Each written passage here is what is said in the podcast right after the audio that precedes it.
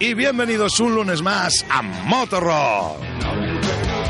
Ya estamos por aquí para traeros toda la actualidad del mundo de las dos y de las cuatro ruedas, para hablaros de motos, para hablar con un montón de invitados y volver a retomar la marcha normal de nuestro programa con el parón obligatorio de nuestro compañero Chus por enfermedad la semana pasada. Buenas tardes, bienvenidos.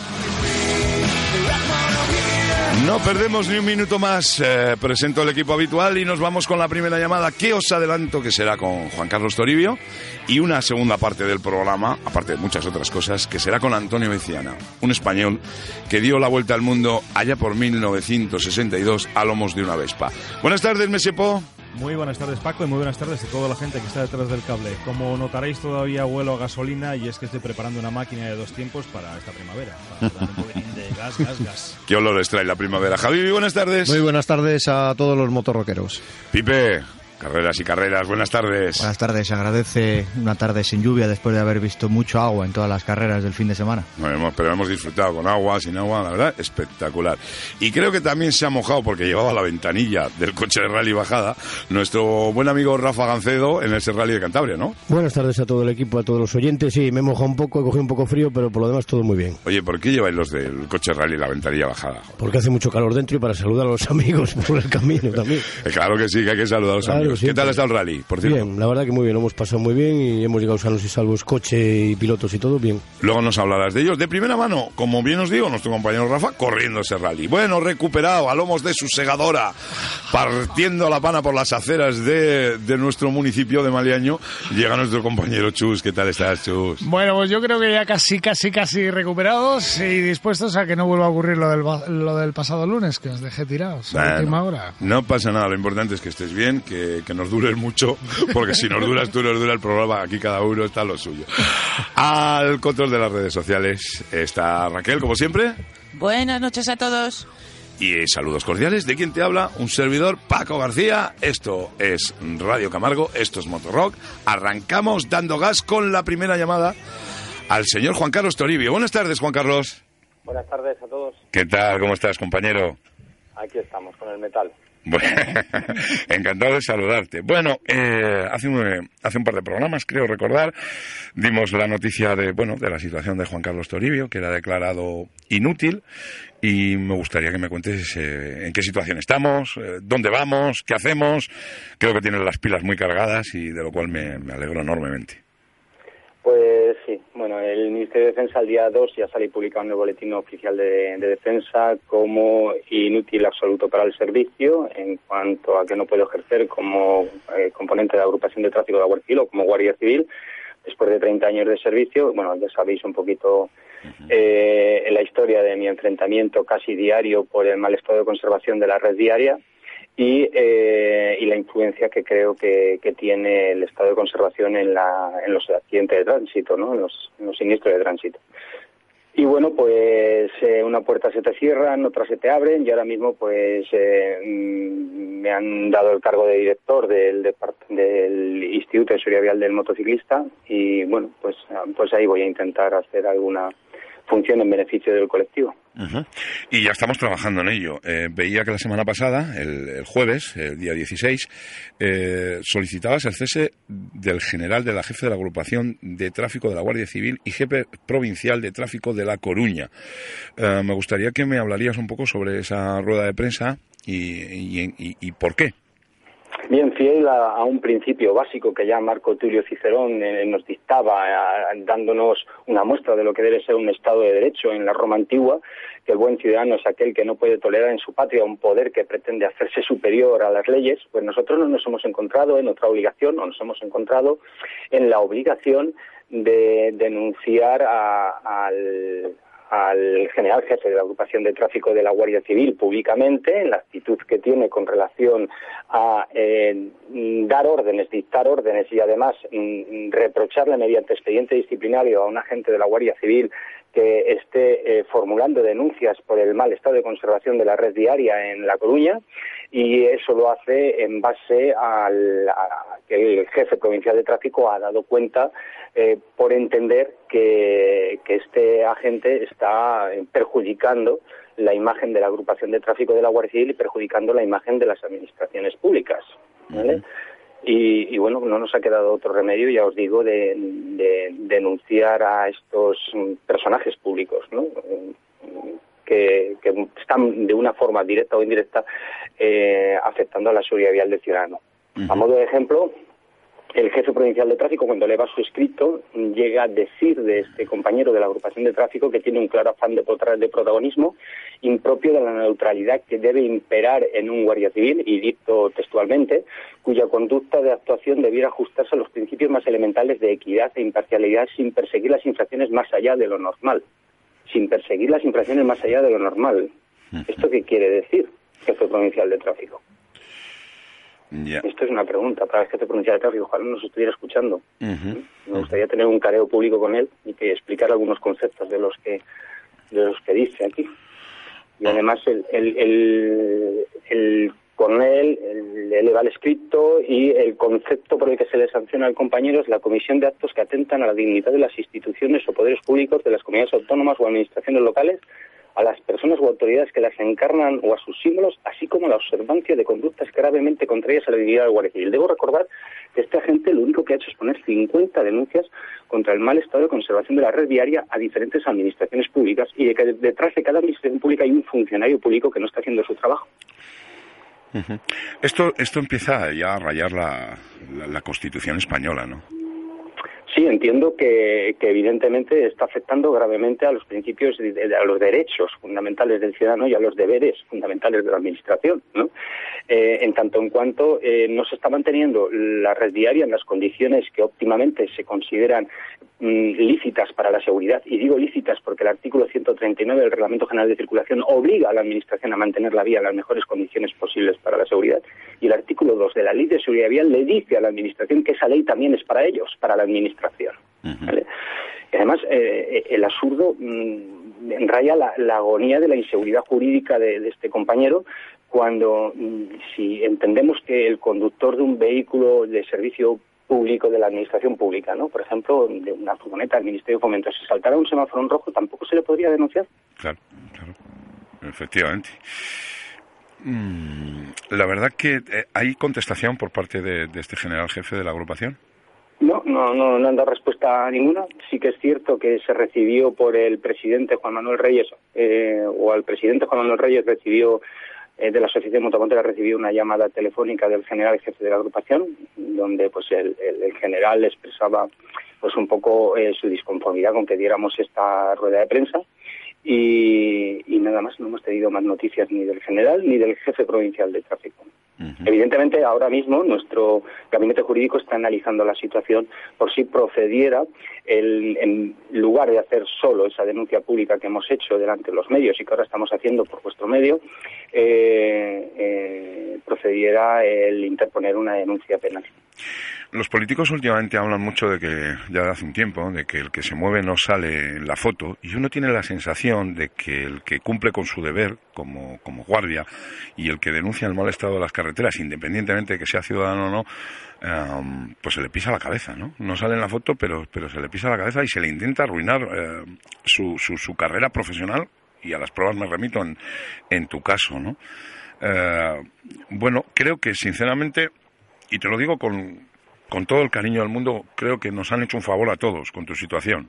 Porque creo que eh, por encima de, esa profesión que tú tanto amas, eh, creo que, y te veo liberado, que, que, que puedas desarrollar eh, lo, que, lo que creo que vas a desarrollar a partir de ahora, que no es otra cosa que, que luchar con las manos libres, ¿no?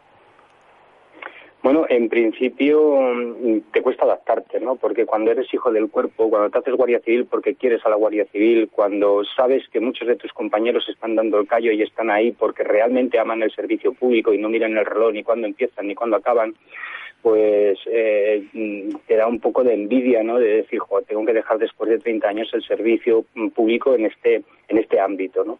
Pero también es cierto, como bien apuntas, que, que ahora, mm, por un lado, me encuentro más liberado en, en el sentido de lo jurídicamente comprometido al ser guardia civil por, por, ser militar, y, y ahora mismo ya eh, he dejado de serlo, por lo tanto, como guardia civil jubilado o prejubilado, como ellos quieran decir, eh, pues puedo permitirme el explicar algunas cosas y el decir algunas cosas. Y en este caso lo que estoy contando es con verdades documentales y transcribiendo verdades documentales, haciendo eh, que la sociedad se haga eco y genere una demanda de respeto hacia el propio ciudadano y eh, desde el Instituto de Seguridad Vial del Motociclista y también desde el Departamento de Seguridad Vial de la Organización Ciudadana Asociación Mutua Motera, pues eh, intentaremos hacer todo lo que podamos con todo el equipo de trabajo, por supuesto. Y además estamos muy convencidos de que podemos. Y conociendo más la Administración Pública y recordando que muchos de los socios que tenemos en la organización son funcionarios públicos también. O sea que creo que estratégicamente han cometido un error si lo que querían era tenerme callado. Sí, pues por ahí, por ahí va, por ahí va yo. Eh, por cierto, hablar de la Asociación Mutua Motera, eh, de ese gran trabajo realizado desde, desde hace un montón de años, como tú has dicho, quiero mandar un saludo para todos y cada uno de, de los compañeros, no solo para los que la dirigen, sino para los que trabajan también de a pie, para todos, absolutamente todos, nuestro saludo más cariñoso desde aquí, desde Motorrock. Eh, Avanzamos un poquito más. Eh, ¿Alguna actividad eh, sobre el estado de las carreteras actual que estéis llevando a cabo? Sí, bueno, ahora mismo estamos con un caso polémico y grave que os anticipo ya como novedad. Eh, ha caído en nuestras manos una investigación de un siniestro de tránsito que se ha producido en Granada, donde un motociclista, pues eh, después de caerse con su motocicleta eh, y perder, ader bueno, perder adherencia y caerse con su motocicleta, ha sido atendido por una patrulla de la policía local y por una ambulancia. Resulta que la patrulla de la policía local este motociclista tenía una lesión grave, de hecho está en la UCI, y tenía una perforación de pulmón con una de las costillas. Exigía que se le eh, que se le dijera, que se le contestara una serie de preguntas. O sea, estaba tomando manifestación al herido cuando el herido no estaba en condiciones de darla. Y también resulta que la ambulancia que llegó llegó solo con un conductor y lo subieron a una americana, a una camilla americana, pues de cualquier forma, ¿no? Entonces, eh, quiero recordar a los compañeros que aparte de la investigación que nosotros estamos haciendo desde el Departamento de Seguridad Vial y desde el Instituto de Seguridad Vial del Motociclista para la defensa de, de, este motorista y la modificación de conductas en los dos ámbitos, el sanitario y el policial, eh, que no permitan a los compañeros que cuando tienen un siniestro de tráfico y se encuentran mal, se les, se les exija una declaración de, de, de qué es lo que ha sucedido, ¿eh? de, o, o de autorresponsabilidad o no responsabilidad, o conteste a las preguntas. Si no está en condiciones de contestar, que diga que no está en condiciones de contestar y de ahí no salgan. ¿eh? Y, eh, por otro lado, eh, el consejo de si están conscientes que pidan que no se les mueva hasta que llegue un equipo adecuado de asistencia sanitaria, que este no fue el caso. Este llegó un conductor mm, solo, con pocos conocimientos y, y pocos recursos.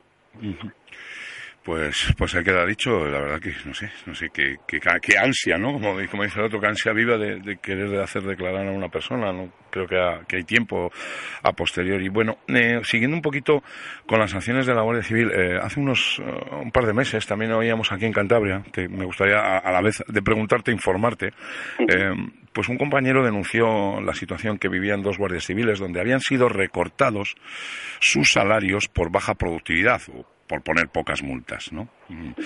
Y mm, la verdad es que Alberto Alegría, este compañero que por cierto anda en moto, pues también ha sido sancionado. Ah, la política esta de, sanción tras sanción, bien sea por denunciar el estado de la vía pública o por la baja productividad, por las pocas multas, parece que se va a convertir una tónica, una tónica general en el país. Eh, ¿Vosotros vais a tomar eh, defensa de estas cosas tanto para, para las cosas de seguridad vial como para, para estos atropellos? Sí, todo aquello que afecte de forma directa o in- o indirecta la seguridad vial y entre ellos es la comodidad laboral del agente de tráfico de la grupa, de, del agente de tráfico, sea policía o sea guardia civil.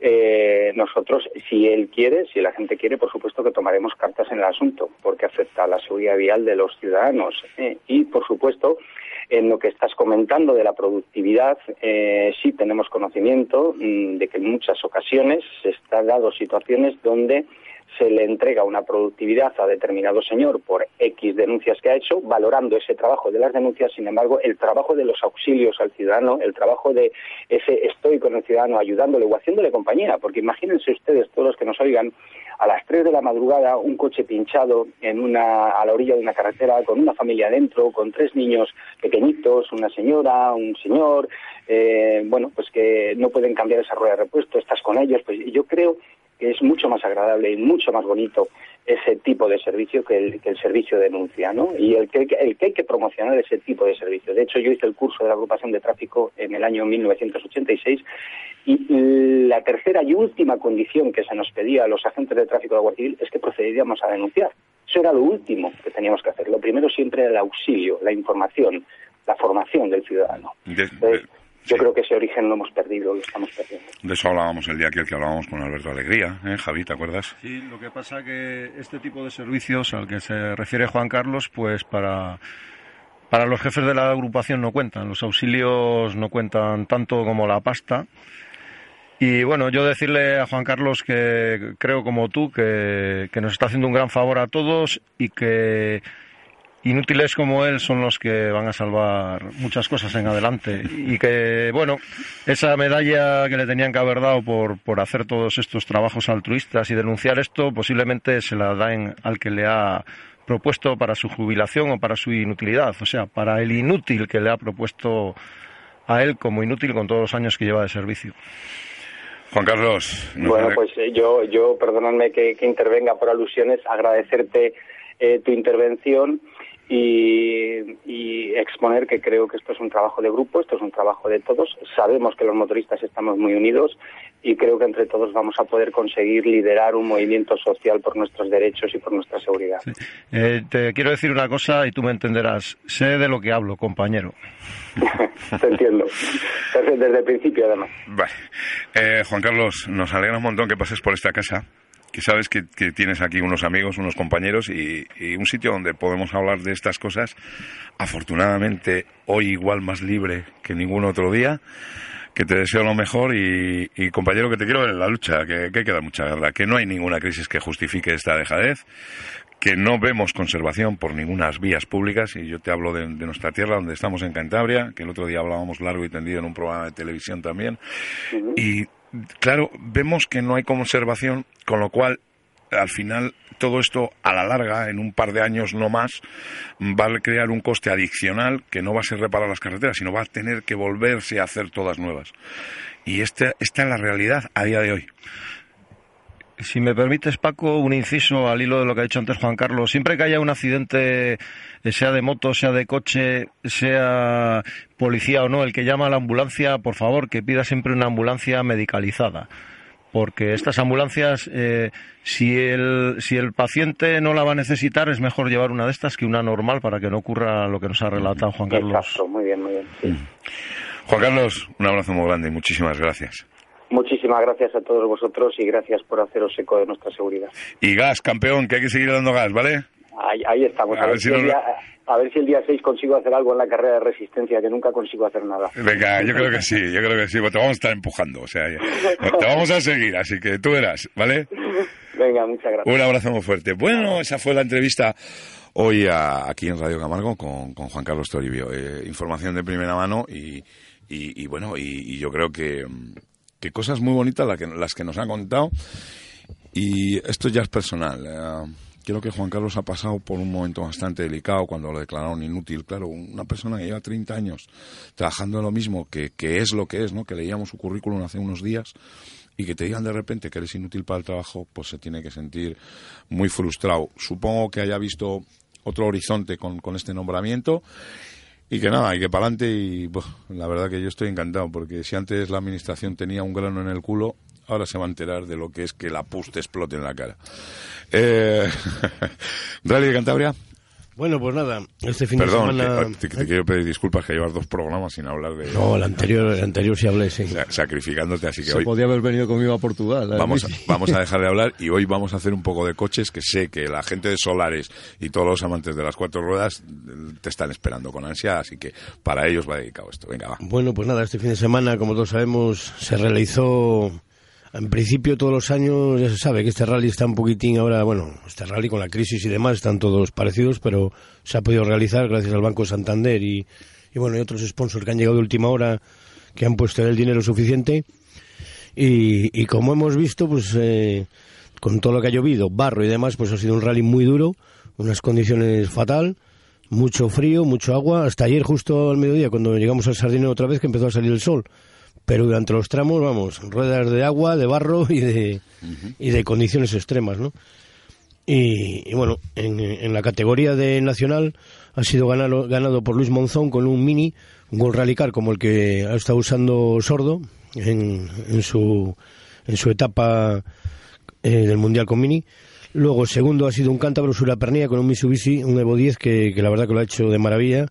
Y, y tercero ha sido Alberto Meira con otro Mitsubishi. Como vemos, los 4x4 son los que se han podido llevar un poco el gato al agua, porque los demás, pues todo muy... He visto fotos de. Porsches. eh, Sí, el Porsche, el Porsche, pues la verdad que tiene una desventaja, es tracción trasera, muchos caballos y para estas carreteras, pues la verdad que, que no va. que no va, que no va porque no puede hacer puede ¿no? uso de esa tracción, ¿no? Luego, bueno, en el regional, el primero, el primero ha sido Javi Fernández con un Peugeot 205 Rally. El segundo Héctor Vegas con un BMW un 323 inyección. Y tercero Sergio Gutiérrez con un BMW 318 IS. Luego en el apartado de clásicos, que es el que me toca a mí, donde he participado, ha sido ganado por Luis Ángel y Luis Martínez, padre e hijo, con un BMW 323, que desde aquí les doy muchas gracias porque me, me ayudaron mucho en una asistencia con un problemilla que tuve. Son buenos amigos, siempre compartimos todo lo que podemos, ¿no? Segundo, Javier Pérez y David Sarabia, con un Ford Sierra XR4 inyección, compañero mío de escudería. Y tercero, José Diego y Javier con un Visa GT. Y, y bueno, nosotros estrenamos motor y la verdad que le voy a dar un abrazo desde aquí a mi mecánico, a José del Río, que, que me ha hecho un motor campeón del mundo. Sí. La verdad que muy bueno, se ha portado muy bien el motor y, y contentos con él. Bueno, yo ya sabes que tengo que tirar por la parte que me toca, ¿no? Asistencia, público, seguridad, ¿cómo va? ¿Cómo estuvo la cosa? Eh, bueno, en, en, en- en seguridad es un rally del Campeonato de España y esto se mira mucho, entonces está todo eso está muy mirado y Afortunadamente. afortunadamente. Porque vosotros, yo quiero que me hables tú cu- cuando, cuando tú eres piloto y cuando vas y cuando ves en una curva que se te puede ir el coche y ves a gente, se te encoge. A mí lo- sí, Sí. a mí sí, a los, a los punteros no, porque yo, por ejemplo, he hablado pues, con mucha gente, como Puras, como, como muchos que han estado a nivel, y ellos lo que ven en la carretera, ¿no? Entonces, yo veo más el público que la carretera, porque yo no me juego nada, voy a divertirme, y sí que a veces en agua, cuando ves que se te puede escapar a ciento y pico, dices, joder, esta gente, y sí que te frena un poco y te corta un poco, a mí por lo menos. Yo no suelo ir a rallies, veo las fotos y veo todo eso que ponéis en la escudería Valle Piélagos y tal, pero eh, la gente, me acuerdo hace no, no mucho, la gente no obedecía a la organización. Eh, la gente eh, está más concienciada, es más respetuosa en ese sentido. Pues no sé qué decirte, no sé qué decirte, si más o menos, yo creo que no. No. Yo creo que no, porque se ve mucho público que, que la verdad que no van a ver coches ni van a ver nada, ¿no? Que van con sus litronas y sus cigarrillos Yo y sus cosas. Te y... pregunto desde mi de desconocimiento porque no, no, no asisto a verlo, ¿no? Pero sí que veía en, en nuestro, compa- nuestros compañeros de Caballos de Metal, ese gran programa de la televisión asturiana, que se iba a haber suspendido el Rally Príncipe de Asturias, Sí. y tuvieron una polémica y un debate sobre el cobrar o no cobrar para estas pruebas, ¿no? Por aquello de la seguridad y lo Sí. que valen los seguros, ¿no? Eh, yo creo que estoy totalmente de acuerdo en que, que llegará un día que haya que pagar por, por ocupar un tramo y Yo- creo, creo incluso, mira lo que te digo, Rafa, a temor de equivocarme, que es conveniente para eliminar a esa chusma de botellón. Sí, yo, yo, yo, yo creo que sí, porque mira, yo por ejemplo en el año 92 estuve en, en el Rally del Rack en Inglaterra y allí en los tramos se cobra muy poco, pero va el que realmente quiere ir, quiere ir a verlo. Sí, por eso te decía, no cobrar, no sé, dos euros, no, tampoco vamos a cobrar aquí una entrada como Sí, para ir a ver un partido de fútbol. Pero creo que dos euros, eh, cualquier buen aficionado a- al deporte del motor estaría dispuesto a pagarlos y, y leches. O sea, yo lo que no concibo es que unos tíos vayan a ver un rally con unas litronas en la mano. Que te veas una bota de vino mientras comes un buen bocadillo, un buen trago de vino, a todo el mundo le sienta bien, ¿no? Pero eso de ir pasado, pasado, y no obedecer a la organización, y luego tener que lamentar eh, accidentes, supongo que al año siguiente, cuando pasa una desgracia de, este- de estas, el seguro que asegura la prueba te puede pedir una cantidad prohibitiva. Totalmente, ¿no? Claro, Yo es- hace años seguía mucho los rallies, eh, solía ir muchos a los del Principado de Asturias, a los de Cantabria, con Concepción de anoche, me gustaba verlos de noche, ver brillar los, Joder, a mí los discos de freno al rojo vivo, me gustaba mucho. Lo que sí había un problema siempre después de, de un tramo. El problema es que cuando se abría la carretera había mucho Zanini, Esa es otra, sí. había mucha gente que intentaba emular a todos los pilotos que acababan de ver y acababa siempre en tragedia, acababa con muchísimos problemas y es lo que no, que no acabas de, de- de ver concienciar. Yo el otro día en el tramo que se bajaba de la zona de Selaya, a la altura de, pues llegando a Sarón, eh, vi pasar pues cuatro o cinco coches, eh, luego vi llegar, no sé si pasó el que cierra la prueba, eh, pasó la Guardia Civil, ambulancia y demás, y se notaba que había un montón de aficionados con coches pues que intentan Emular. sabes, emular Sí, un poquito sí. a los que Eso- han corrido es y les ves que dices, bueno, van un poquitín pasados. Sí es cierto que muchas veces la Guardia Civil ha colocado un radar y han pagado también los pilotos que lo que tienen que Entre hacer es- tramos, ¿no? Bueno. Entre tramos el piloto pues tiene que llegar a puntual, tiene que respetar todas las normas de tráfico y yo cuando me, me ha pasado un... eh, he, he visto, he oído a un coche de rally que venía detrás de mí, lo que he hecho es, he visto que había visibilidad, me he apartado, lo he dejado pasar porque el que iba de rally era él Sí. y a veces ves que más de uno intenta lucirse Sí, a mí, a por ejemplo, eso que ¿eh? dices tú, me pasa, los tramos de enlace está calculado para que tú vayas en las medias normales y tirando a, A respetar todo. Pero yo, por ejemplo, veo que voy a un tramo de enlace y se me pega ahí un chavalillo y te quiere adelantar, ¿no? Como echando una carrera contigo y tú pues vas pasa, a... ¿no? Pues, oye, ¿qué pasa? Ya todo- pasan por la derecha o por la izquierda de mala manera. Pero... De todos modos, en esta edición no ha habido ninguna, No, no ha habido absolutamente nada. ¿Podríamos hablar de una prueba de éxito eh, en esta edición? Bueno, el público lo único que se ha visto, por las condiciones, ya te digo, que han Por sido agua. malísimas, eh, muy poco público. En cruces o sí, pero claro, eh, ibas kilómetros en carretera, por ejemplo, el tramo este que dices tú, Villacarriedo, de San Roque Villacarriedo, eh, no sé, son 29 kilómetros y, joder, ibas kilómetros que dices, aquí me salgo y no, no, no te empuja nadie, porque no veías nadie, nada. Dime, Pipe. ¿Y aquí en el, perdón, ¿y en el Sardinero había público? Mm, bueno, tampoco te creas que yo creo que otros años ha habido más. Porque yo sí que recuerdo, por ejemplo, cuando se hacían las concentraciones en la zona de la porticada, ha habido años de mucha, mucha gente. Yo creo que este año ha habido, ha habido menos que, que- que otros años, pero... ¿Os gusta el sitio a los pilotos, a los participantes de- del sardinero? Eh, ¿O os gusta más la porticada, como decía Pipe? Pues no sé qué decirte.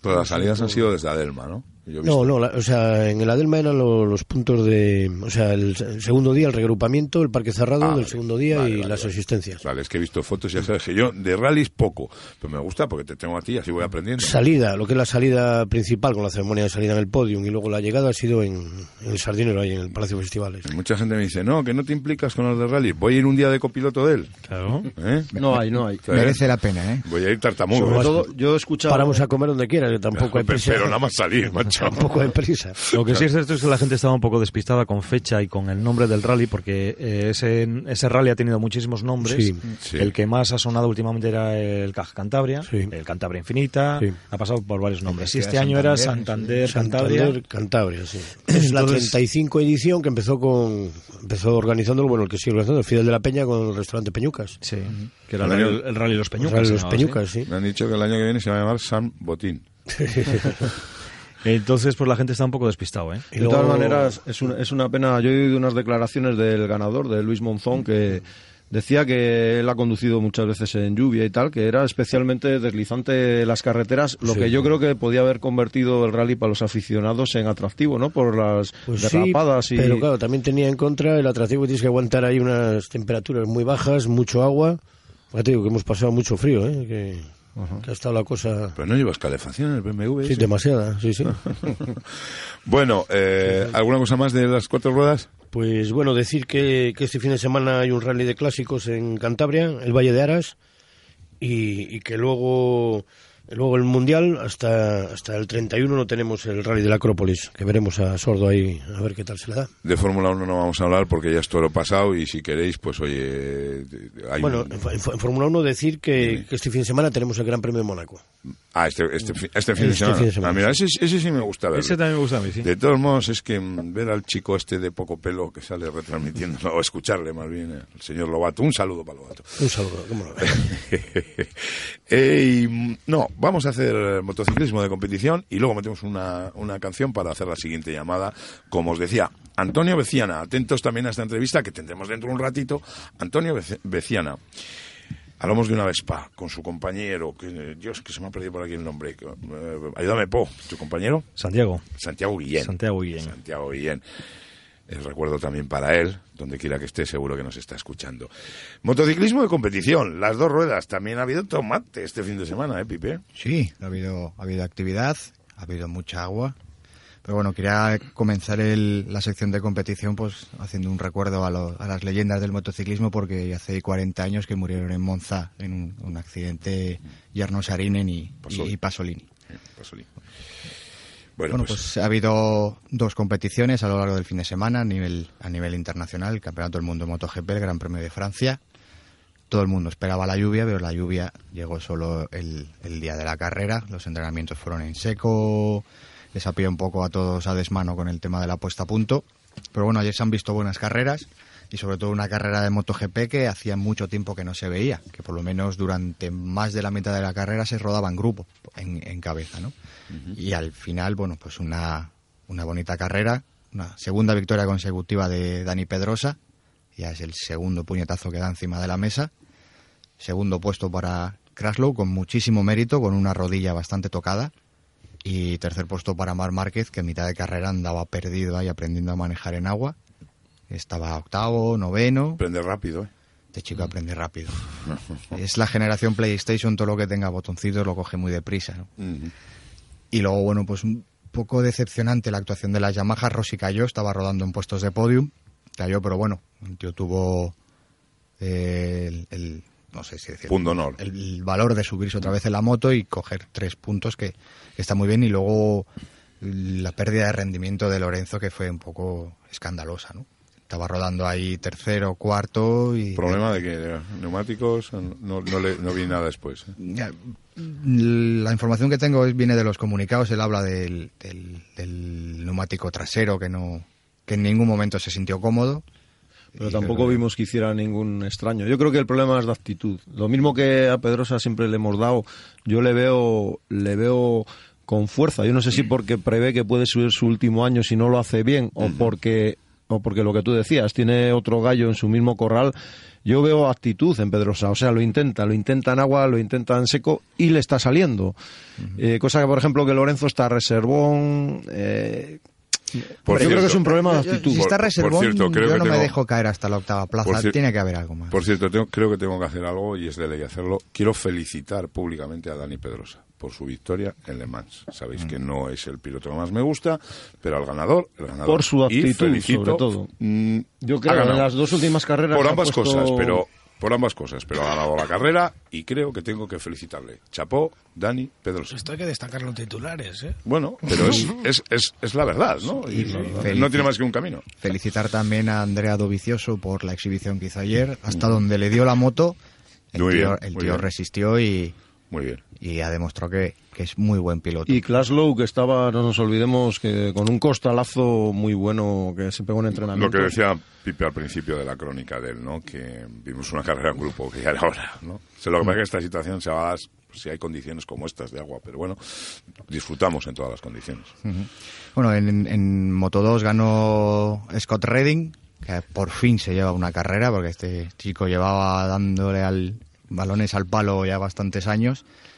Gana- ganador del Gran Premio, líder del Campeonato del Mundo de Moto 2 y segunda, segundo cero en cuatro carreras de, de Paul Espargaró, que se está complicando mucho la Y vida. qué pena, qué pena, ¿eh? La- Con una caída muy curiosa y que parecía, vamos, yo creo que si lo preparan dos especialistas no queda igual de bien. Cuando se caen él y su compañero en el mismo punto, en la misma Qué bien. curva. Sí, sí, sí. Y Es- Espargaró explicaba que él estaba usando las trazadas de, de su compañero de Rabat como referencia. Ya. Rabat giró en un charco Claro, pues- de agua, se fue al suelo y el otro que iba detrás. Eso, eso tampoco es así, porque si lo hacen todos, pues nos quedamos sin carrera. En una en los 30. En una ocasión asistí yo a unos chicos en las curvas de San Vicente que se cayeron y el de la motocicleta de atrás decía que estaba aprendiendo. Y dice, no, es que yo, me dijo mi compañero que por donde yo iba, que fuera, que por donde él iba, que fuera yo. Y se salió el uno y se salió el otro. Bueno, y si llegan a ir 30, los 30, ¿no? Y en Moto 3, pues eh, victoria para Maverick Viñales, que es un poquito más líder del, del campeonato. Mm. ¿Y, y Ana Carrasco qué hizo? Una Carrasco alrededor del 20. Ah, vale. Ahora pues a ver, yo, sabes que me gusta estar informado.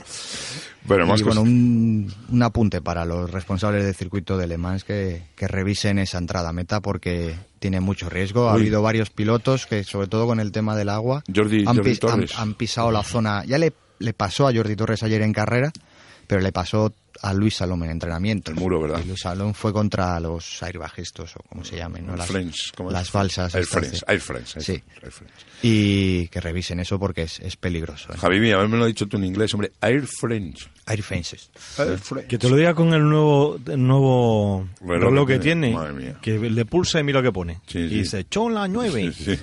Ahora está aprendiendo chino. Oye, eh, vamos a ver. eh, por cierto, eso, vi, vi impactar suave levemente a Jordi Torres contra, contra el muro de Le Mans. Aún así, Le Mans es un espectáculo en sí, ¿no? El circuito, sea, a mí, a mí me encanta. Habría que hacer unas correcciones, pero el circuito es una auténtica pasada. ¿eh? Me da igual que yo a que no, desliza mucho, la verdad es que desliza mucho, pero quizá también forma parte de pilotar una moto o de conducir una moto, ¿no? Adaptarse al medio en el que estamos. En cualquier caso, yo disfruto muchísimo con las carreras llegan alemanes, porque me encanta ese circuito, efecto visual, ¿eh? me encanta. Bueno, más carreras que creo que también hemos disfrutado viendo el Norwest. eh, La Norwest, Hemos vi- disfrutado viendo la lluvia de Irlanda. sí, Sí. Eso, por eso yo decía, eh, yo, Así yo he visto lo que es el circuito, muchas imágenes, carreras pocas. Bueno, si comparamos la lluvia de, Le- eh, de la Norwest en Irlanda con, con lo de Le Mans, ayer Le Mans estaban en verano. Sí, no, la Norwest fue un diluvio. Fue un diluvio que ya pasó hace dos años, cuando las carreras solo se celebraban en sábado. Llovía mucho, hubo un piloto que cayó y llenó de aceite la pista. Y se suspendieron también todas las carreras y ya es la segunda temporada en la que se dividen las carreras entre el jueves y el sábado. Las carreras del jueves se pudieron disputar las tres y bueno, pues ahí ganó Alistair Sealy en Super Sport saliendo desde el segundo grupo porque al final es un cómputo de tiempos, porque es un circuito es muy estrecho, la primera curva se forma ahí un embudo, entonces cada minuto salen 20 pilotos, ¿no? Y al final salió del segundo grupo, no entró el primero en meta, pero por tiempo ganó. En, en Super Twins ganó Jeremy McLuhan con 49 años, que fuera piloto de 500, y con una caída, un susto serio del piloto que estaba luchando con él. Se ve desde el helicóptero, claro. Cuando uno está corriendo en carreras de carretera, en circuito urbano, si te caes te vas al jardín de la señorita. Sí, sí. Y fue lo que pasó. O sea, se ve desde el helicóptero, el, al tipo que el tipo cayó y dónde se ha metido. Y luego ya, bueno, pues el siguiente plano ya se le veía saliendo del jardín y tal. Y, el, y luego Alistair Sealy volvió a ganar la carrera de... Un rookie, por cierto, ¿no? Eh, eh, Alistair Sealy. eh, No, no, No. Alistair Sealy es un No. habitual del, del British Sí. Y solo corre la Northwest a lo largo de los años. Pero todos los años se lleva, ya desde 2010, Ajá. un par de carreras al año suele llevar. No, bueno, pero que tampoco lleva mucho corriendo, es jovencito. Quiero decir, le vi, Tendrá 30, 32 años. le vi cuando entró en meta, se le quedó una cara a Michael Dunno. Sí. ¿No? Dice, ¿este dónde ha salido? no Porque claro, él había ganado, en teoría había ganado, había llegado al primero. Él es de allí, solo corre esa carrera, la- domina mucho ese circuito. Y es, es un piloto en el British, es puntero, es el actual campeón además británico de Super Sport. Bueno, por cierto, que no me han gustado las carreras de la Norwest, lo tengo que decir Sí. públicamente, no me ha gustado por el Y- tema de la lluvia. Y Michael Dulo, que no ganó la segunda de Super Sport, que es lo único que se celebró el sábado. No, no me ha gustado por eso, nada más. ¿eh? O sea, joder, es un año esperando que me parece una puñeta que, que llegue al año y pase eso. Pero bueno, Luego, bueno, pues acordarnos de Antonio Maeso, que en la carrera de Superstock del jueves hizo el puesto vigésimo. Estuvo rodando décimo, décimo primero, también saliendo desde el segundo grupo. En la última vuelta pues se quedó sin gasolina y tuvo que regular, tampoco, tampoco me ha gustado eso. tuvo que regular lo que le quedaba y al final, bueno, pues quedó vigésimo y en la posición 30 quedó Tim Monot, que es el piloto del equipo Martimotos de Andorra. Francés. Sí, de la Bretaña francesa. Y que tenéis en, en- en Facebook unos vídeos súper divertidos y, un- y una forma muy bonita de seguir la carrera y de enterarse que es la Norwest. Y lo harán a partir de la semana que viene, por cierto, Con el TT. que empieza el TT. La semana que viene, desde el domingo, una semana de entrenamientos y luego ya a partir del día 2, pues las, las carreras. Nuestro apoyo incondicional a Antonio Maeso, pero hay que reseñar, pues eso que decía, no me gustaba que se haya quedado sin gasolina, creo que ya las participaciones que lleva Antonio, pues ese tema de la gasolina, sea culpa de quien sea o sea como sea, lo desconocemos, hay que, hay que solucionarlo y no se puede uno estar todo el año para llegar y quedarse sin gasolina en una carrera. Me parece así Aún así, nuestro apoyo a Maeso y nuestro apoyo a todos, absolutamente todos los pilotos. Y ya para terminar, pues recordar, bueno, pues la agenda del fin de semana que viene. Ya hemos dicho que comienzan los entrenos del, del TT. Chapó también a la BBC por la cobertura que hacen de las de las Road Races, porque seguir la Northwest en- desde España ha sido muy sencillo y la cobertura del TT pues va a ser similar. No se cortaba por internet, se veía el tirón. Lo que pasa es que me ha, me ha aburrido de ver la misma ola todo el rato, la ola esa que venía y se iba, porque, porque como llovía no había carreras, entonces se enfocaba en una parte del mar. Y joder, es precioso, vamos, la ola. Sí, luego Philip McCallen, que era un antiguo piloto, que ahora es uno de los comentaristas, pues debe contar unos chistes muy buenos. Sí, pero no, como no Pero el acento este irlandés a mí me cuesta seguirlo, ¿no? Pero bueno. ¿Por qué no llevasteis a Javi para Claro, traducir? claro. Eh, que Javi iba a hacerlo en inglés allí, entonces sí que iban a flipar. Sí, bueno. Yo eh, os haré una traducción tipo tipicol. No, pero me gustó eh, un estudio como este, una cabina, eh, salían imágenes de tres tipos ahí hablando en la cabina con ese micrófono pegado a la boca. Muy, bueno, muy Bueno, hay, bueno. hay que olvidar que allí en Irlanda y en, en esa zona de- del Reino Unido, pues las carreras de las Road Races son auténticos acontecimientos, ¿no? Sí, sí. Entonces se le da una importancia que... Y bueno, pues este fin de semana el Mundial de Superbikes, quinta prueba en Donington Para este fin de semana que viene, ¿no? y la segunda del CEB en Motorland. Así que vamos a tener también Meneo. motos para ver y, y se pueden seguir por la tele en directo, o sea que Y la segunda del campeonato brasileiro. es verdad, Ah, de es campeonato. verdad, se nos Sí. va a ver toda Curitiba. Pero eso no lo dan en directo, ¿no? Sí, Sí, nos Sí, dan en directo. sí, Ah, sí. Pues ya compartirás el enlace. Yo tengo igual de- que- Sí, para seguirlo como la otra carrera. sí. al igual que hicieron con la primera carrera en Interlagos. Tengo tenían- ganas de ver la carrera, pero sobre todo el empiece de la carrera. ¿Eh? Lo que es el mundo paragueril. ¿eh? Ah, para ver un poco el Yo tema, lo temía. tema de Brasil. ¿Cancioncita? Pues puedes dale. ver la carrera de Interlagos. unos llevamos Está la fama. En, en la web del, del campeonato de Moto 1000 GP está colgada la carrera y la, el- la previa a la carrera también. y, si queréis conocer el circuito de Curitiba, están todas las de la temporada pasada, o sea que Ahí, no hay problema. pirata. Y cualquier cosa en pcmoto.net. Exactamente, la mejor web de motociclismo de competición hecha aquí en Cantabria para todo el mundo mundial. ¡Arriba con Platero!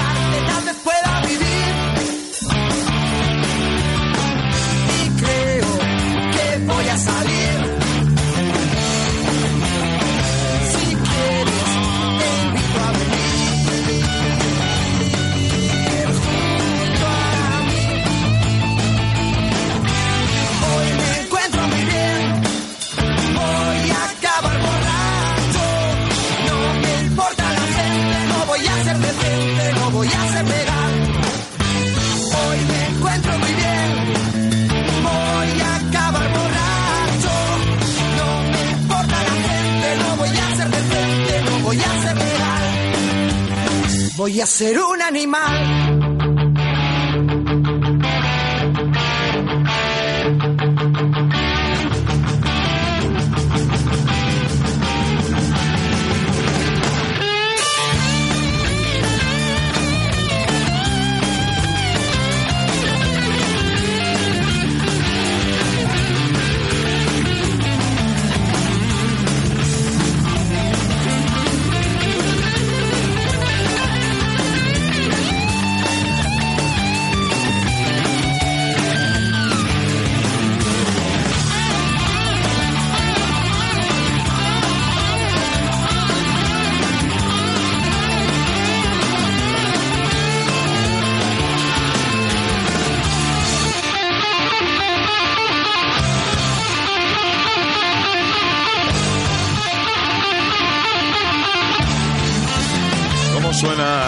guitarra de Fito Cabrales, ¿eh? Eh, ante, anteriormente con esta formación, con Platero y tú. Tengo que aprovechar mientras suena esto para mandar unos saluditos a esa gente que nos escucha a través de, sobre todo a través de la web, que nos escuchan después, porque son de Colombia, y tengo que mandar un saludo, hasta Colombia llegamos, ¿eh? que lo sepáis, a Mario Cuellar Ávila, a Alejandra Tobón y a un piloto de MotoGP que también nos escucha, que se llama Johnny Hernández, bravísimo el piloto colombiano. Como diría Po, saludos para todos esos amigos que están al otro lado del cable. Exactamente, y en este caso es de un cable muy largo, porque nuestro abrazo más sincero, nuestro saludo hoy, hoy se va para Colombia. Johnny Hernández, ¿te gusta Pipe, Johnny Hernández? Sí. A mí me encanta. Piloto muy espectacular. Muy bravo. Sí. Muy Ahora bravo. con la CRT no puede demostrar todo el poder. En Moto 2 era un espectáculo. Un show. Unas cruzadas impresionantes. Y su hermano Santi está haciendo el CEP de Moto 2. Ah, mira, eso no lo sabía. O sea, era, eh, Santi Hernández. Sí, es Santi compañero de Dani Rivas en el equipo TSR. Ajá, mira, pues eso no lo sabía. Impresionante, impresionante es eh, el viaje y la aventura que os traigo ahora y o que os traemos ahora. Mm, Hoy vamos a hablar con Antonio Beciana, nacido en 1942 y creo que ya le tenemos por aquí. Buenas tardes, Antonio. Buenas tardes, ¿cómo estáis? Pues encantado de, de tener a, a una persona como tú en este, en este humilde programa. No, hombre, encantado yo de estar con vosotros charlando y cambiando impresiones que siempre resulta muy agradable. Voy a hacer una pequeña introducción, si te parece, y si me equivoco, me corriges. Vuelta al mundo en Vespa en 1962. Dos amigos, Santiago Guillén y Antonio Beciana, parten para hacer eso. En 79 días, una vuelta al mundo en Vespa, más de 40.000 kilómetros, de los cuales 19.000 fueron a lomos de la Vespa y otros tantos, lógicamente, en avión. Una motocicleta llamada Dulcinea. Una motocicleta que me imagino que, que en tu vida, en vuestra vida, desaparecido también Santiago Guillén, un recuerdo especial hoy para él, me imagino que marcaría un antes y un después, ¿no? Evidente, evidente. Eh, ten en cuenta que en aquellos momentos teníamos 20 años. eh, el conseguir salir era el fruto de un esfuerzo pues de dos años de preparación y la realización realmente dio un giro a nuestras vidas eh, más hacia adentro eh, en cuanto a que ratificó, confirmó valores, ideas y relaciones y bueno, nuestra relación con los demás, que evidentemente pues pues conseguimos el tener una una fuerza que de otra manera posiblemente no la habríamos tenido. Una España que en ese momento, para los que andamos en moto, que muchas veces nos quejamos del estado de las carreteras, que debemos de seguir haciéndolo y debemos de seguir conservándolas, me imagino que, que habría poco asfalto, ¿no, Había poco asfalto y, y había zonas en que no había carreteras. Utilizamos, sobre todo en la zona, hombre, en Europa, como es lógico, pues estaba todo muy bien, hasta llegar prácticamente a, a- Turquía y bueno, hasta Ankara, capital. A partir de ahí se complica el tema, el, el asfalto desaparece y lo que había, pues sobre todo en la zona después de la zona de Persia, Irán, Afganistán, eh, lo que seguíamos era pues las antiguas rutas de las caravanas que eran pues de la ruta de la seda o, y algunas pues sobre la base de, de- de- del camino de Alejandro Magno como nos ocurrió en el paso de Cairo en Afganistán. Eh, nuestro problema fue encontrar eh, información suficiente poder bueno seguir rutas y no fue nada fácil nos nos costaron seis u ocho meses encontrar un mapa fiable de Afganistán Claro, porque el GPS ni hablamos. 1962, hay que recordar. ¿eh? Ni hablamos de esto. Eh, claro, en aquellos años yo digo, jo, estos españolitos por ahí, por el mundo, ¿cómo os sentíais cada vez que, que llegabais a un país? Ha- Habría gente, supongo, ¿no? Quiero imaginar, Antonio, que no hubiesen, hablado, no hubiesen oído hablar ni siquiera nunca de España, ¿no?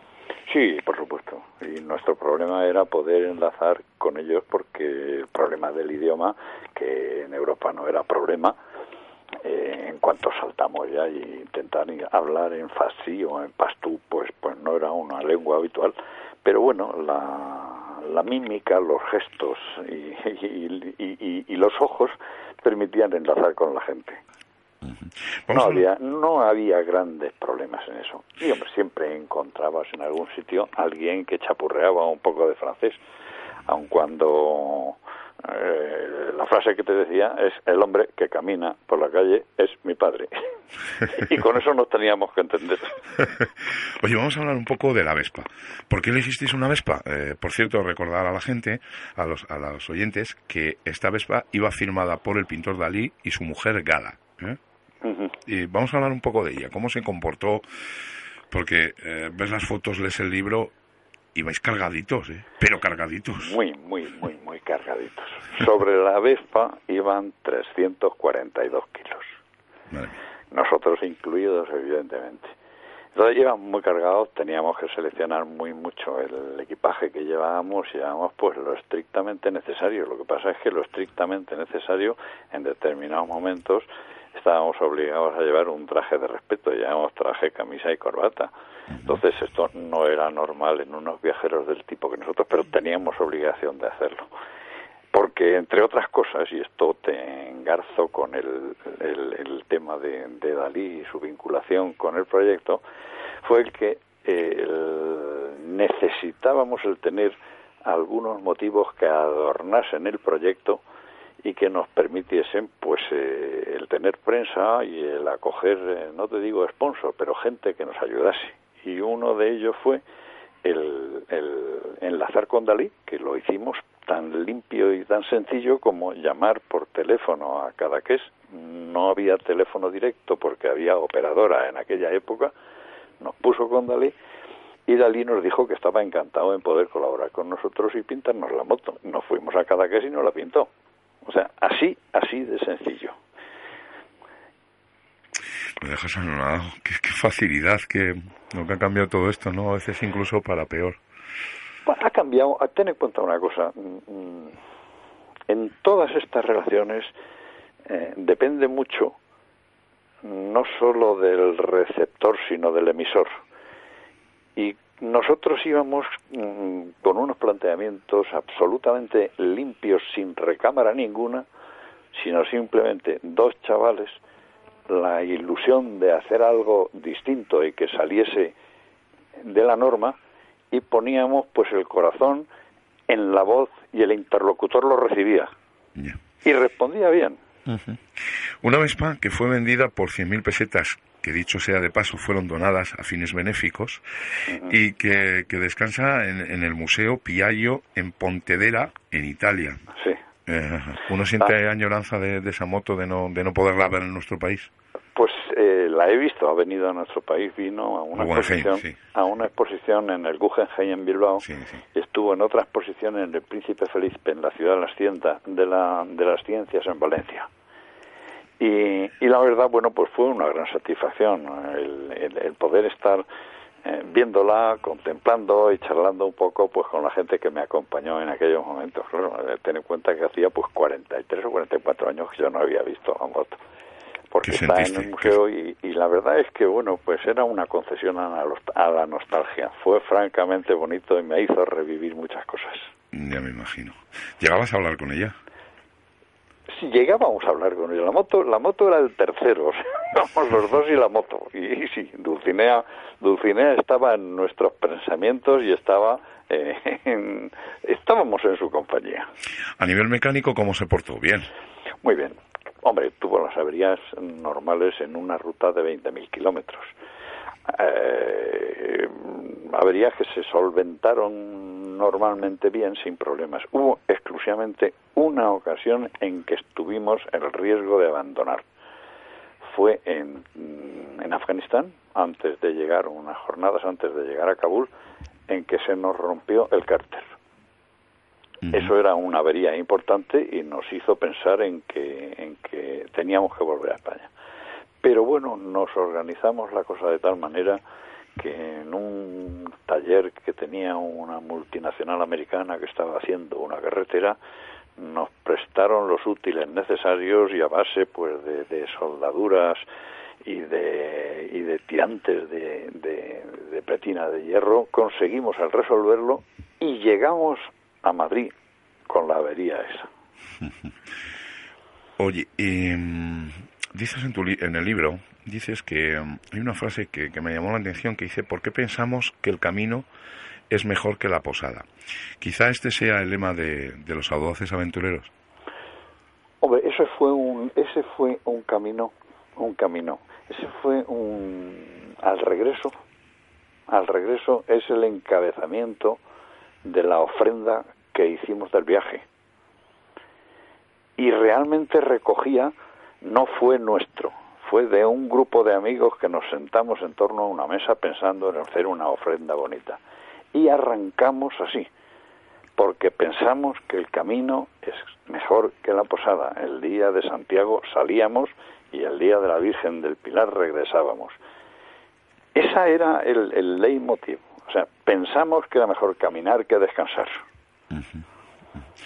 Y después de hacer una gesta de estas, hablé hace tiempo también pues con algún viajero más que ha dado la vuelta al mundo, o con gente que viaja mucho, y no sé por qué tengo la extraña sensación de que todos me dicen lo mismo.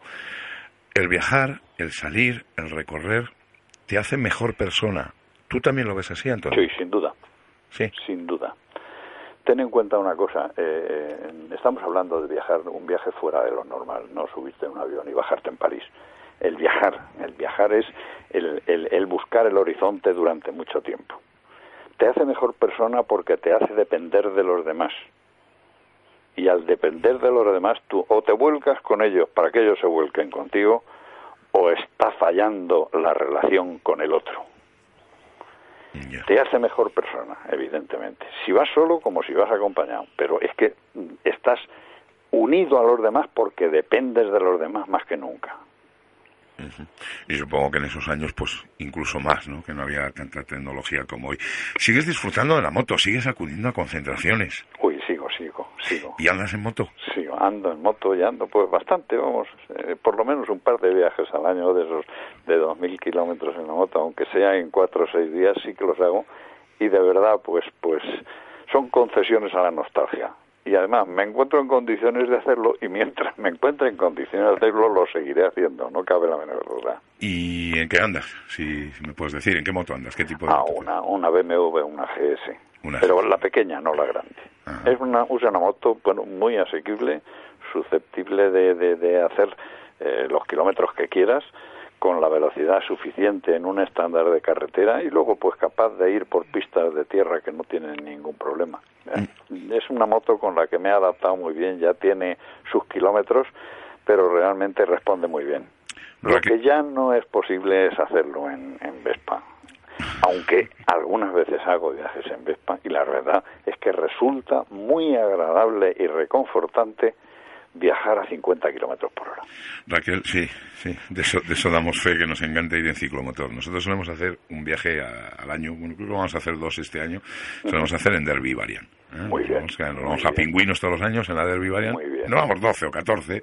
Pues perfecto. Y a 50, incluso a 30, eh, pues bueno.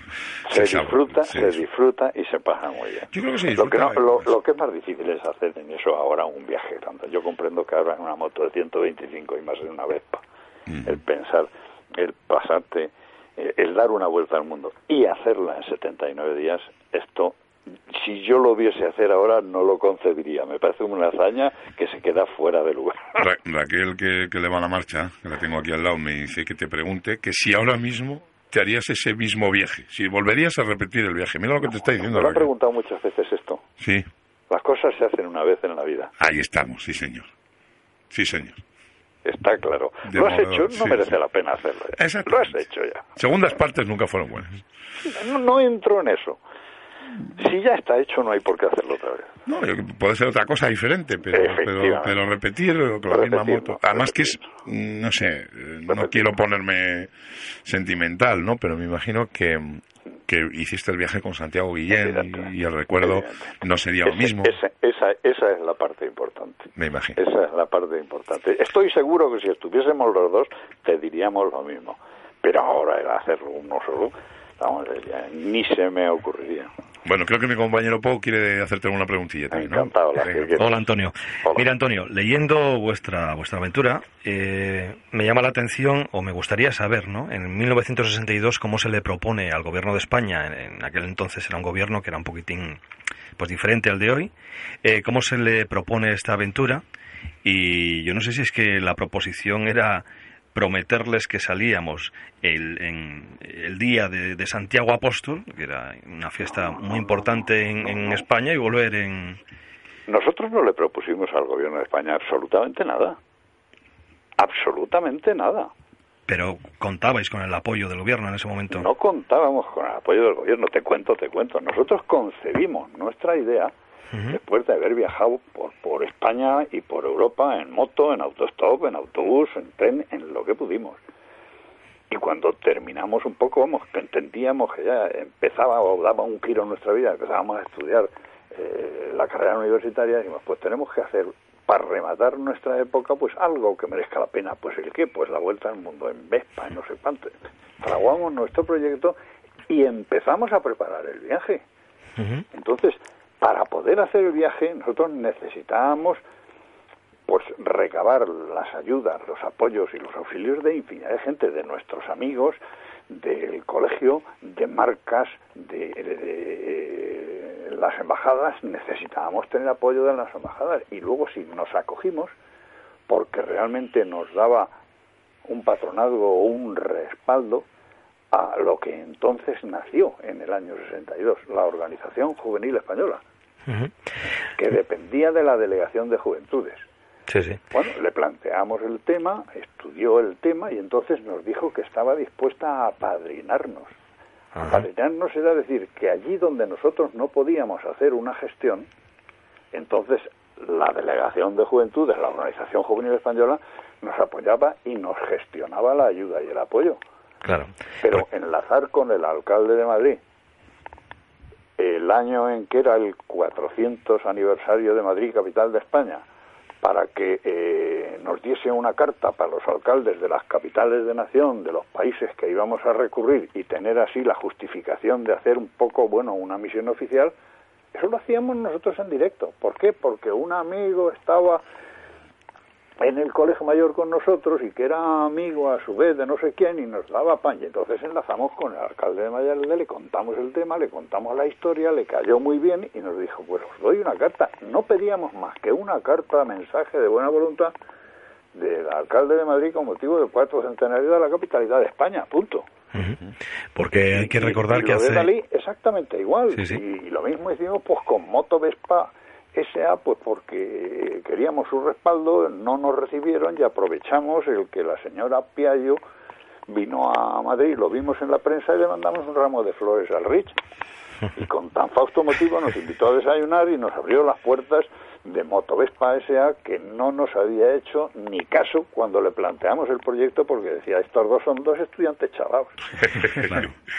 Eh, en, aquel momento... que esto fue un planteamiento absolutamente espontáneo. Evidentemente que nacía como consecuencia de unas experiencias previas que habíamos vivido en la Organización Juvenil Española, en la OGE, Antonio, y en otras instituciones. Antonio, que se nos, se nos- se nos está echando el tiempo encima. Dime una más por poco. Una más. Eh, en- yo recuerdo hace unos años cuando los Breve, pasaportes, por los pasaportes ponían X países y supongo que para poder pasar por aquellos países que pasabais donde no estaba permitido, a no ser con una licencia, que creo que no lo ha aclarado, tendría que ser muy dificultoso poderle explicar a las autoridades de ese país cuando llegabas eh, quiénes erais, eh, de dónde veníais, cómo queríais hacer, que solamente queríais pasar por el país, ¿no? Sería un poco complicado. Bueno, llevábamos mm, dos pasaportes. Uno que lo presentábamos y donde teníamos todos los visados y toda esta serie de cosas. Y teníamos pues un respaldo, eso sí, eh, un respaldo que eh, nos dio el hecho, fíjate qué curioso, el hecho de que llevábamos una carta del alcalde de Madrid para los alcaldes de las capitales de nación. Y eso había, había puertas, eso, ¿eh? eso, no, no, eso lo que nos permitió es utilizar un pasaporte especial que en determinadas ocasiones se expedía desde el Ministerio de Asuntos Exteriores para eh, misiones oficiales. Caramba. Y entonces nosotros eso no lo utilizamos. También es cierto que con el compromiso de no utilizarlo más que en momentos de emergencia. Claro. Nosotros llevamos nuestro pasaporte normal y ese nos venía muy bien porque no te olvides de una cosa, es que nosotros dábamos la vuelta al mundo en Vespa, pero en 79 días. Correcto. Entonces, un retraso de un día o de dos días en una frontera, cosa que es absolutamente normal, para nosotros significaba el que se nos había ido el 5, el 10% del tiempo que necesitábamos para nuestro viaje. Para, para el proyecto hacerlo en 79 Claro, días. aún así, eh, acumulamos 12 días de retraso y los pudimos recuperar pues saltándonos pues, en los momentos de descanso que teníamos previstos en, en Filipinas, donde nos esperaban unos amigos con una fiesta impresionante. Bueno, yo quiero recomendar a todo el mundo este libro de cabecera, este, este libro que, que este, lo tenéis disponible en la Casa del Libro. Es La Vuelta al Mundo en Vespa en 79 días por Santiago Guillén, Antonio Veciana. Eh, me da enormemente, me alegra mucho que estés hoy en la radio, pero me da una rabia tremenda que estés en la radio. ¿Sabes por qué? Porque me gustaría estar sentado contigo hablando toda, toda, toda la noche. Ya tendremos alguna ocasión. Si te mueves en la moto con el Vespino, pues ya no tendremos una ocasión. Nos Bueno, sentaremos Tengo un vespino y me pequeño y otro encantará el me encantará el hacerlo porque esto me está permitiendo el reverdecer cosas y, y a mis 70 años pues revivir un poco las cuestiones de los 20 eso es muy bonito Te agradezco que hayas pasado por aquí. mm, Me quito el sombrero y lo que A te vosotros, digo, y, lo que, y lo te digo, me gustaría sentarme un día y con un buen amigo tuyo y mío, que creo que le conoces, un tal Víctor, Víctor Raya. correcto con Víctor Víctor se lo conoce bien porque hemos cenado y Sí. hecho sobremesas largas sobre el tema Pues eh, me gustaría estar los tres juntos. La verdad que me encantaría. cuando quieras alguna ocasión tendremos esto es cuestión de organizar un viaje para allá y nos vemos ya, ya la carretera nos juntará, tarde o temprano. Seguro. La carretera nos juntará. seguro Muchísimas gracias, señor Antonio Beciana. Y tiene aquí usted unos admiradores desde un pequeño sitio del norte de España llamado Cantabria.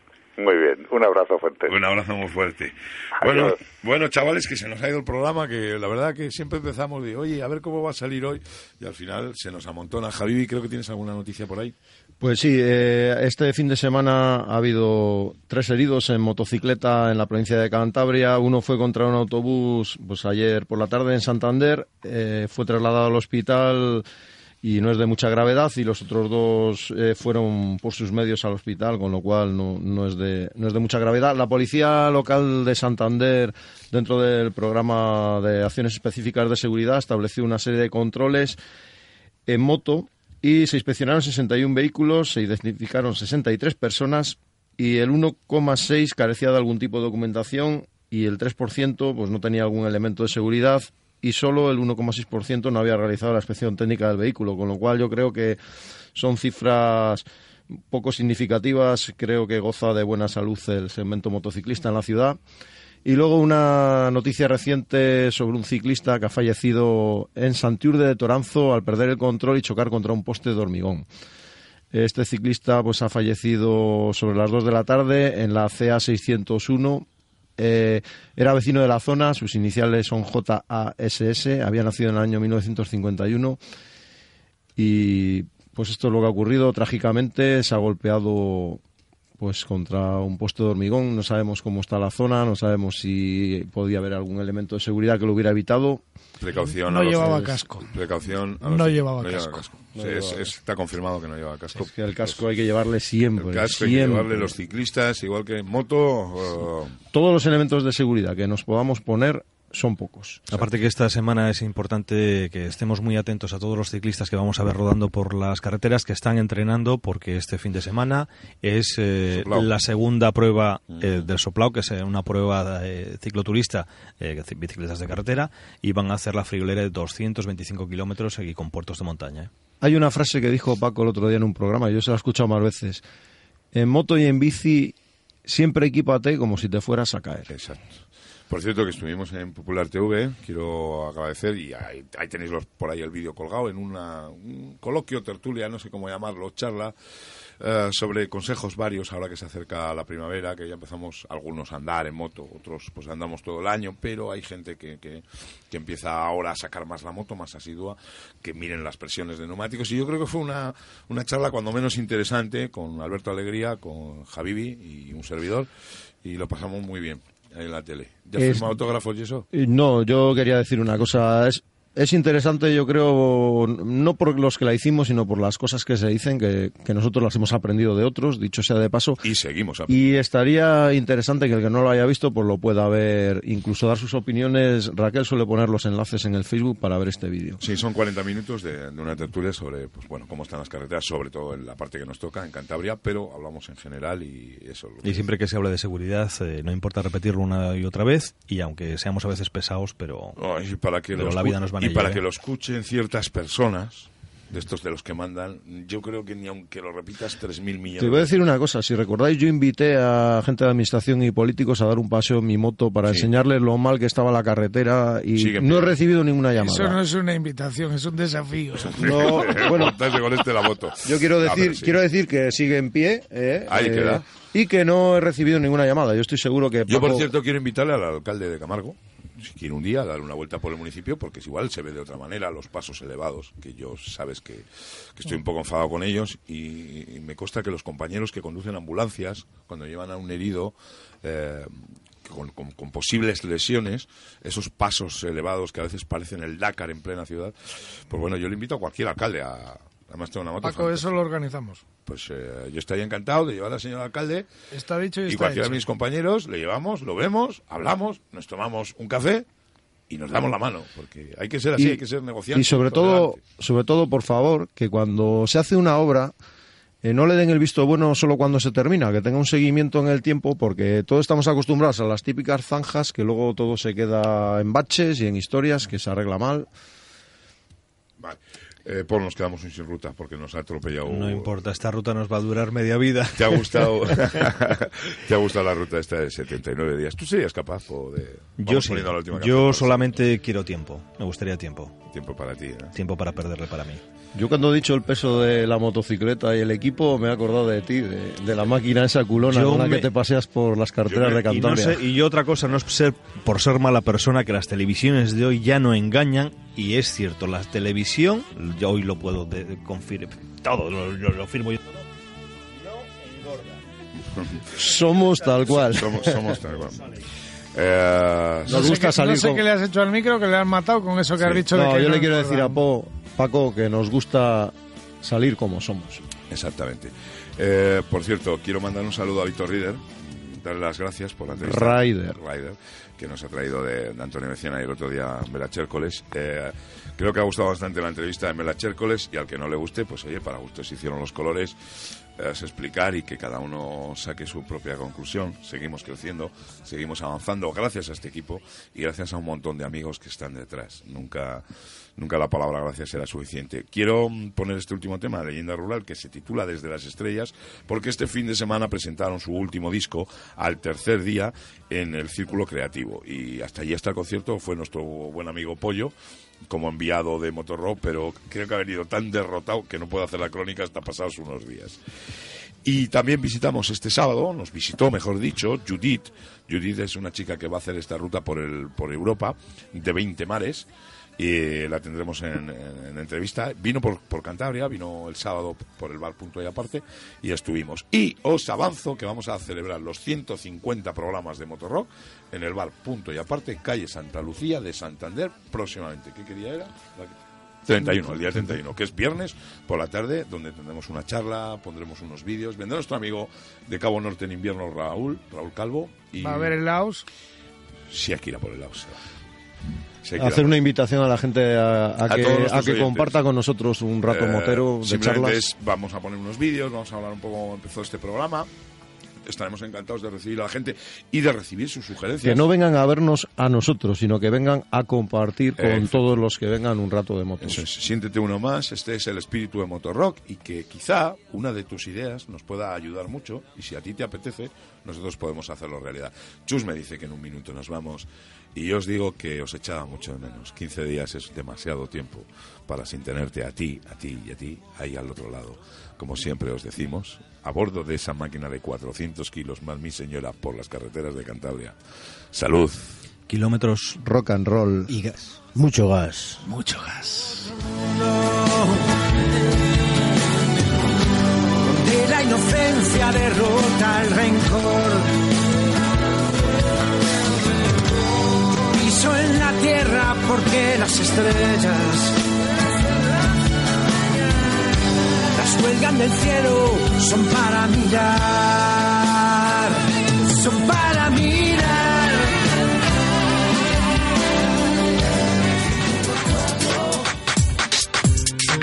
100.4